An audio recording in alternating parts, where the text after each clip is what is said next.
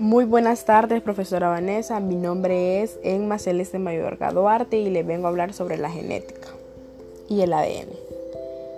La genética es el estudio de la biología que busca comprender y explicar cómo se transmite la herencia biológica de generación en generación mediante el ADN.